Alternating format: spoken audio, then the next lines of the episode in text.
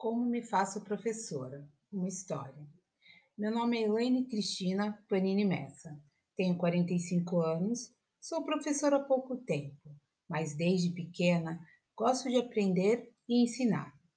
Ainda me lembro de tardes que passei sentada ao lado de pessoas tão simples que falavam de maneira tão engraçada e que me ensinaram lições que carrego até hoje.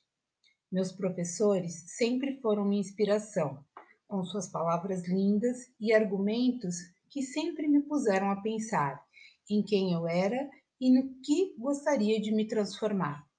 Principalmente uma professora de história, Cássia Murer, que apresentou-me o livro História da Riqueza do Homem, de, de Léo Huberman, que abrange a história desde a Idade Média até o nascimento do nazifascismo pautado no materialismo dialético.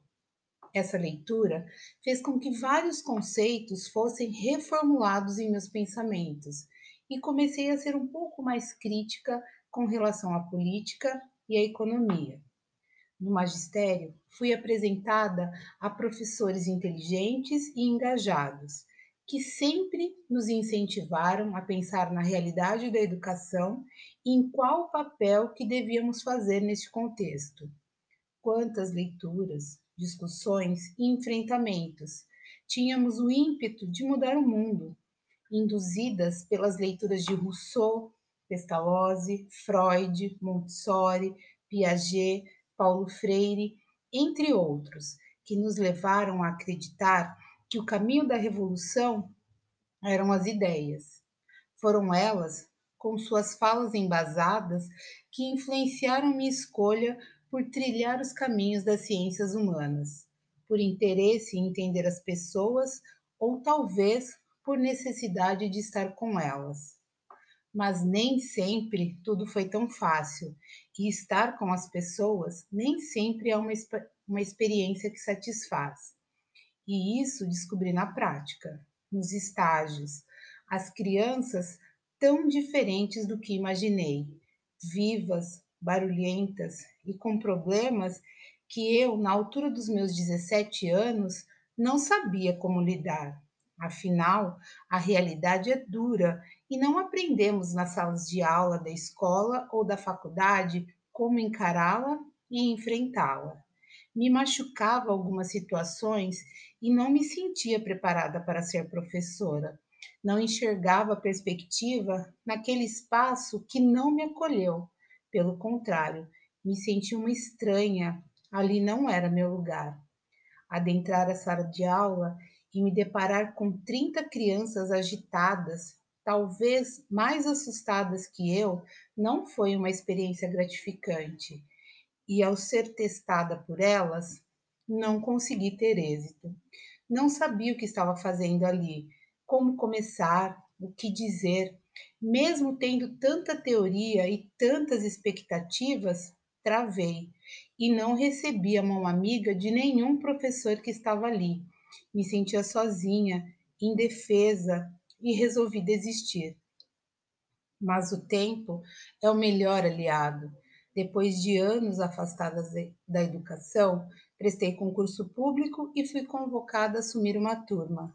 Parecia que um filme passava em minha cabeça e a insegurança já rondava meus pensamentos.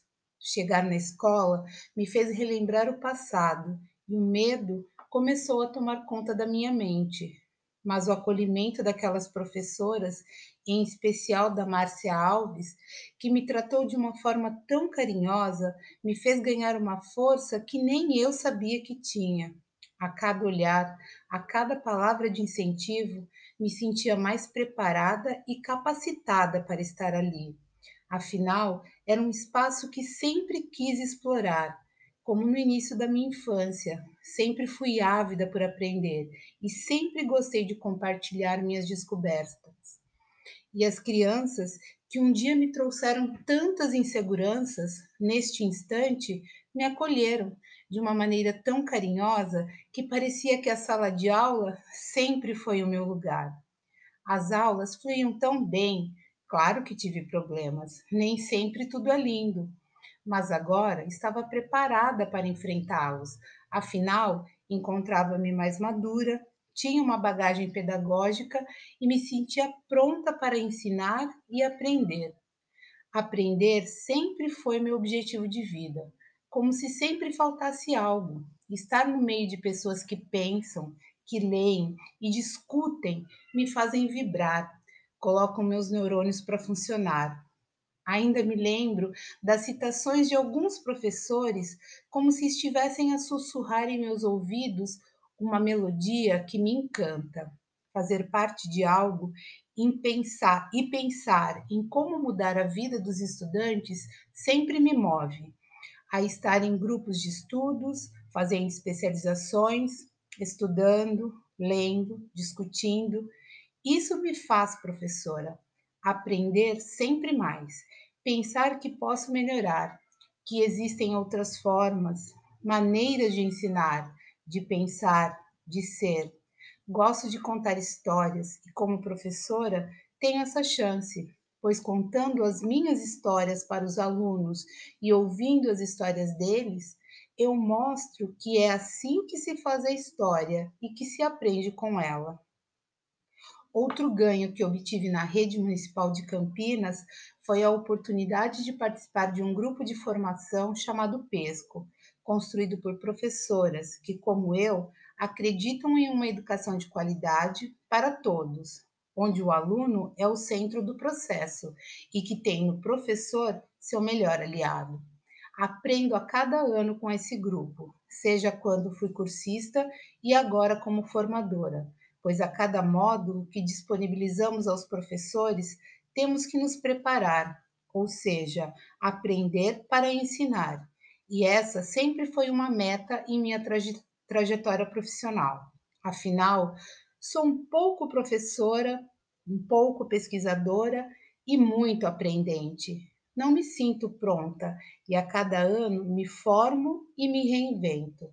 Para continuar a me fazer professora, penso que o caminho é estudar, estar em um grupo de pesquisa, enfrentar novos cursos de especialização, sonhar com um mestrado, enfim, me sentir viva, pois tenho certeza que quando perder essa vontade de saber, não estarei mais aqui, pois usando a fala de uma amiga formadora, a Viviane, ser professora é um eterno fazer-se.